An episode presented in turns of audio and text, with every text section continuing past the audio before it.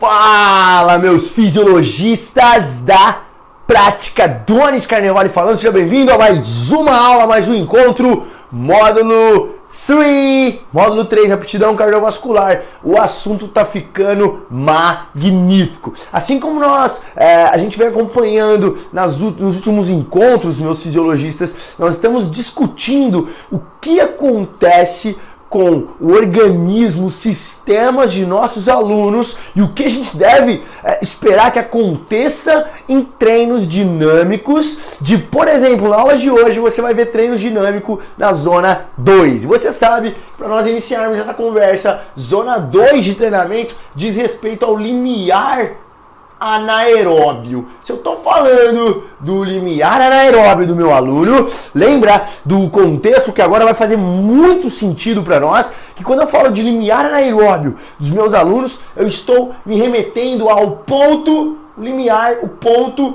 em que existe um maior, é, um maior é, auxílio do metabolismo anaeróbio. Por isso que tem esse nome, por isso que ele possui esse tipo de nomenclatura. Se é um limiar anaeróbio, é, o grande equívoco, como eu disse anteriormente nessa aula específica de limiar anaeróbio, contudo, vale a pena eu ressaltar e frisar agora novamente para vocês, é que o grande equívoco cometido é que o limiar anaeróbio é quando existe uma predominância anaeróbia no exercício. E esse é um grande equívoco que pode, de repente, é, fazer com que você submeta-se a prescrições equivocadas então, nesse contexto, é, eu friso o limiar anaeróbio nada mais é do que um ponto onde existe um maior auxílio, uma necessidade de ajuda maior, não predominante. Estava muito pouca, muito, muito, muito pequena e agora aumentou um pouquinho em valores moderados de auxílio. Esse é, é o auxílio de repente da via anaeróbia lática e principalmente no exercício. Contudo, lembra, não é predominância. Professor Adonis, por que, que você abriu essa aula é, é, introduzindo o limiar dessa forma? Porque na aula de hoje torna-se interessante você entender é, o que funciona, ou como funciona o nosso metabolismo durante o exercício em limiar anaeróbio ou em zona 2 de treino, ou também, se você preferir, quando você for prescrever treinos é, é, de métodos contínuo extensivo na zona 2 ou o método que eu sugeri que você prescreva para seus alunos, que é o fartlek adaptado, priorizando a zona 2 como intensidade de treino primordial. Então é o que você vai entender como o que esperar do organismo do teu aluno nesses tipos de métodos, legal? Voltando para o nosso exemplo, aqui o nosso exemplo nós vamos usar uma mulher sedentária de 30 anos que tem um VO2 máximo de 10 METs e consecutivamente o limiar anaeróbio dela está na casa dos 5 metros. Vamos colocar assim, utilizando a nossa equiparação, que, eu, que você deve entender que é uma equiparação a partir da experiência que nós possuímos em relação a testes,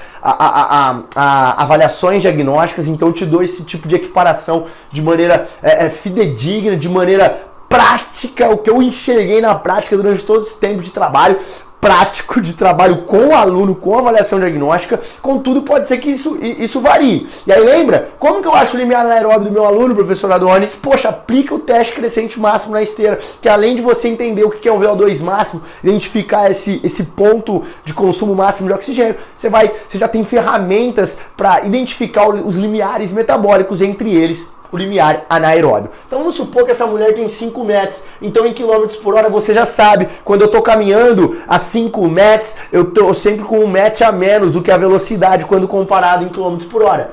Então essa mulher, quando ela está a 6 km por hora, aqui no nosso exemplo, é, puxando também o exemplo da aula anterior, para não ficar muito é, é, confuso e complexo, para tornar isso cada vez mais palpável para você, meu fisiologista, é, essa mulher, quando ela tiver a 6 km por hora, ela vai estar num exercício de zona 2, de limiar anaeróbio dela. E aí você já sabe que é uma mulher sedentária, o que a gente espera que ela mantenha esse limiar anaeróbio? Ela mantenha por pelo menos 35, 40 minutos até uma hora, uma hora e pouco, esse tipo de velocidade. Legal?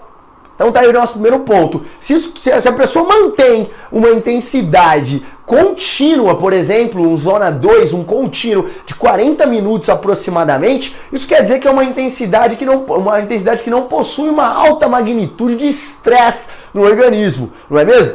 Perfeito. Haja vista isso, é, é, o que a gente pode esperar do metabolismo perante essa intensidade. Eu já sei que se eu aguento 40 minutinhos, é uma intensidade que eu percebo ela moderada. Isso aqui é importante, viu, galera? Por mais que pareça algo bem é, de, de, de, de, de prática ou bem é, pouco, a, a, a, percepção subjetiva de esforço, ela pode parecer-nos é, levemente infidedigna ou levemente não científica. E eu gostaria de te tirar esse paradigma, pelo amor de Deus. A, a percepção subjetiva de esforço é extremamente bem-vinda nos nossos programas de treino, seja qual for o tipo de programa de treino, com atleta, com sedentário, com aluno treinado, ela é super bem-vinda e você já sabe que eu já, eu já disse isso em aulas anteriores, principalmente para você saber se você, o estresse que você planejou está sendo adequado ou está acontecendo o estresse que você planejou para o teu aluno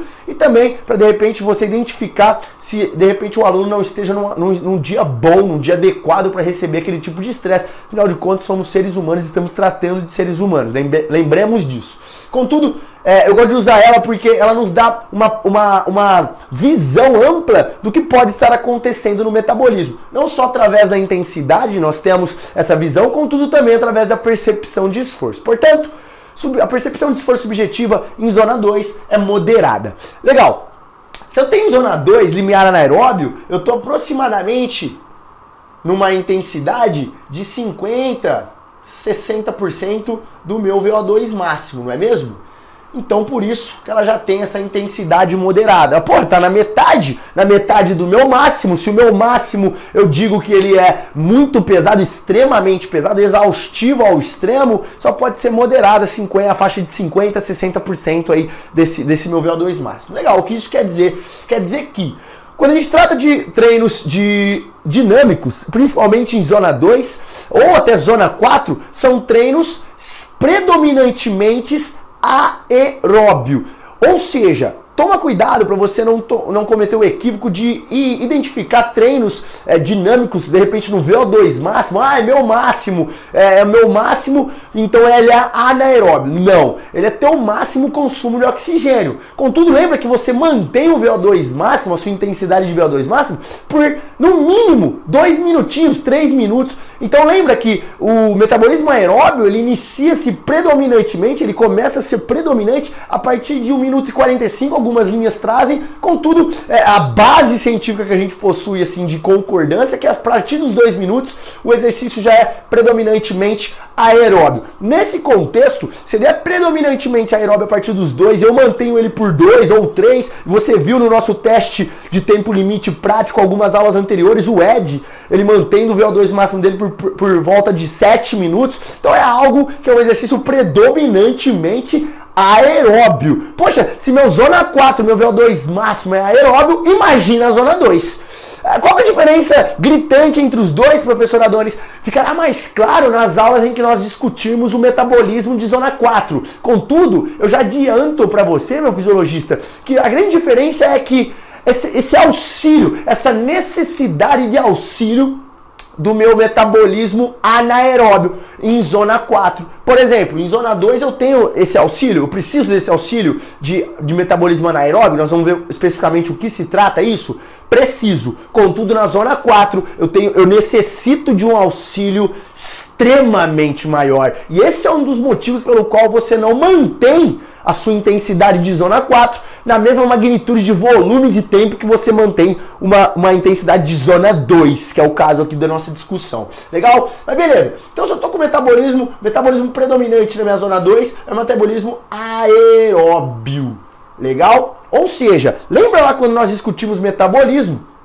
Nós estamos falando de um metabolismo aeróbio predominante. predominante. Contudo, com auxílio de, vamos supor que se eu tivesse que colocar um auxílio em porcentagem, que isso seria, nossa, algo não pode não ser, não é certeza isso, contudo é um parâmetro de média de 30% aí de auxílio anaeróbio. Então, vamos supor que você tá de 100% da energia que você está precisando para continuar, para manter a demanda de energia desse exercício zona 2, de 100% dela, 70 está vindo do metabolismo aeróbio e 30 apenas do metabolismo anaeróbio. Deixa eu colocar que já tem 30.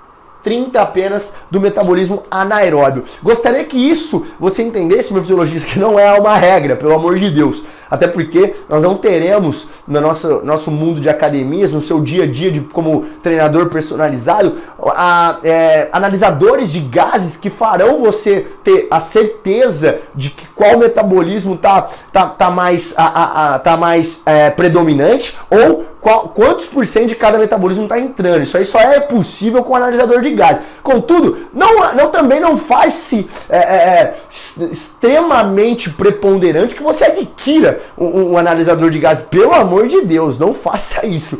Até porque nós temos essa, essa base que vem da ciência e nós podemos, obviamente, a partir de intensidades, nós podemos. É, aproximar esses tipos de contribuições energéticas, que é o que eu estou fazendo aqui, legal? Então entenda que não é uma regra, contudo é bem prático, é muito prático. Quando você está no zona 2, seu metabolismo está mais ou menos assim. O que aconteceu em zona 2 para o seu metabolismo aeróbio começar a pifar e começar, não pifar, perdão a expressão, mas ele começar a pedir mais ajuda para o metabolismo anaeróbio. Aconteceu o seguinte, quando a gente tem metabolismo aeróbio, galera, a gente tem no, quando eu falo metabolismo, eu estou falando de é, o que está acontecendo dentro da célula muscular, legal? E aí quando eu tenho metabolismo aeróbio, você sabe que a gente tem.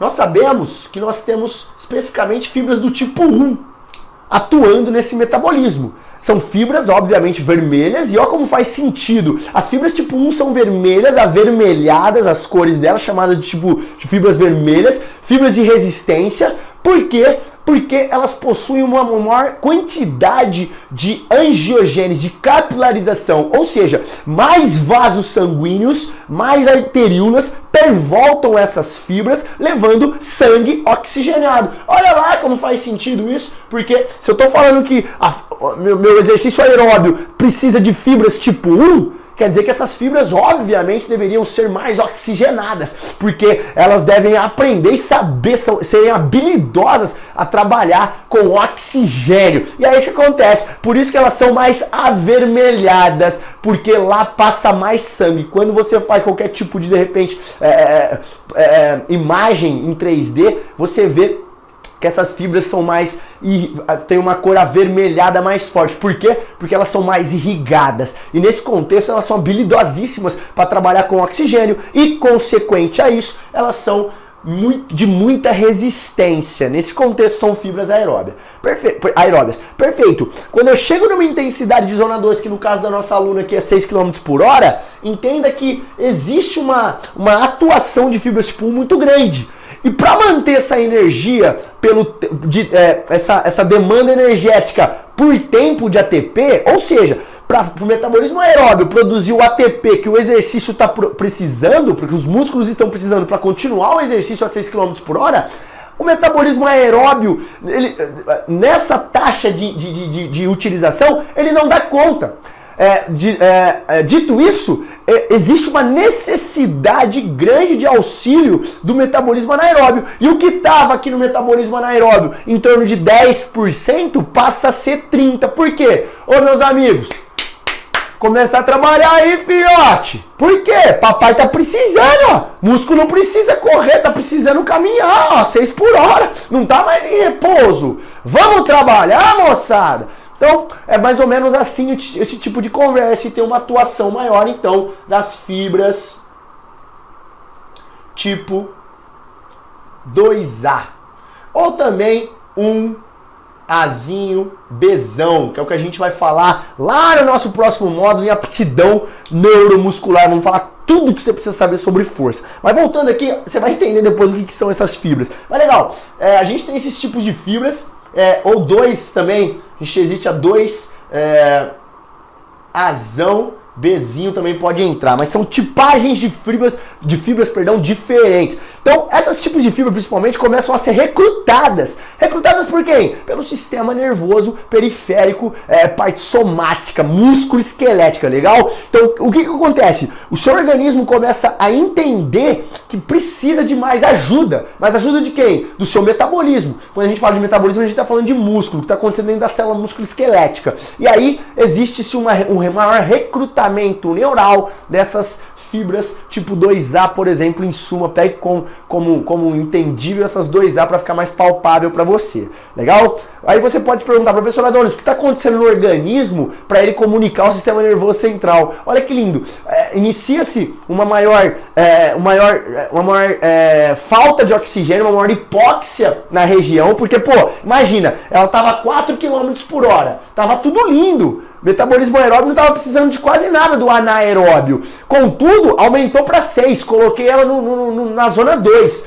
Puxa, gente, o que aconteceu? A gente precisa da zona 2, um pouquinho mais de, de metabolismo anaeróbio aqui ajudando a gente. Como que acontece essa comunicação? Aí lembra daqueles receptores sensoriais que pertencem ao sistema nervoso periférico, aí que eles começam a agir. No local, principalmente em membros inferiores, que é onde acontece essa mágica quando o assunto é treino dinâmico, começa a aumentar um pouco mais a temperatura. Os quimioreceptores, que são sensores é, sensíveis a ambiente químico que estão na nossa célula muscular, que pervoltam algumas, é, algumas arteríolas que pervoltam as pernas, é, eles começam a perceber uma quantidade maior e obviamente quem identifica e interpreta isso é o sistema nervoso central. Contudo, eles começam a mandar essas mensagens é, e ficam mais sensíveis com o aparecimento de mais hidrogênio, com o, com o aumento da temperatura, um extravasamento maior de cálcio, de potássio, de sódio, é, de óxido nítrico e assim por diante.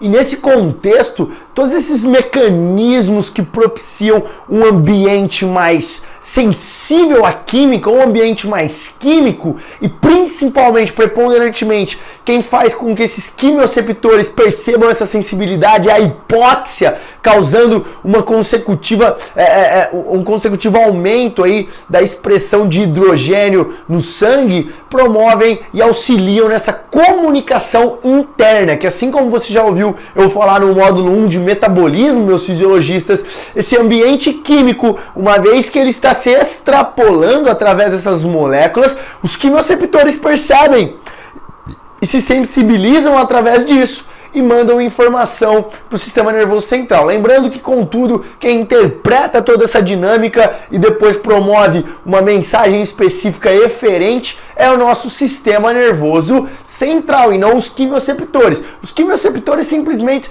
se sensibilizam por esse ambiente mais químico e por conseguinte mais ácido e promovem essa mensagem um pouco mais é, é um pouco mais é, veemente, um pouco mais um pouco mais impactante para o sistema nervoso, beleza? E aí sim o sistema nervoso aumenta o recrutamento neural, o recrutamento motor e principalmente de fibras do tipo 2A. Beleza, meu fisiologista? Espero que tenha ficado, é, tenha ficado mais palpável e um pouco mais visível para você é, o que está acontecendo para com o metabolismo do, dos nossos alunos durante a zona 2 de treinamento, ou os métodos contínuo extensivo e o método fartlek adaptado. E na nossa próxima aula, nosso próximo encontro, nós vamos entender um pouquinho mais sobre o que acontece no que tange a é, substratos energéticos que participam aí desse metabolismo na prática e também um pouquinho sobre pressão arterial, qual é o comportamento da pressão arterial em exercícios de zona 2 de limiar anaeróbio, beleza? Eu te prometi, você sabe, aqui você vai saber tudo que você precisa saber na prática para aplicar o teu aluno, beleza, meu fisiologista? Até o nosso próximo encontro, nossa próxima aula.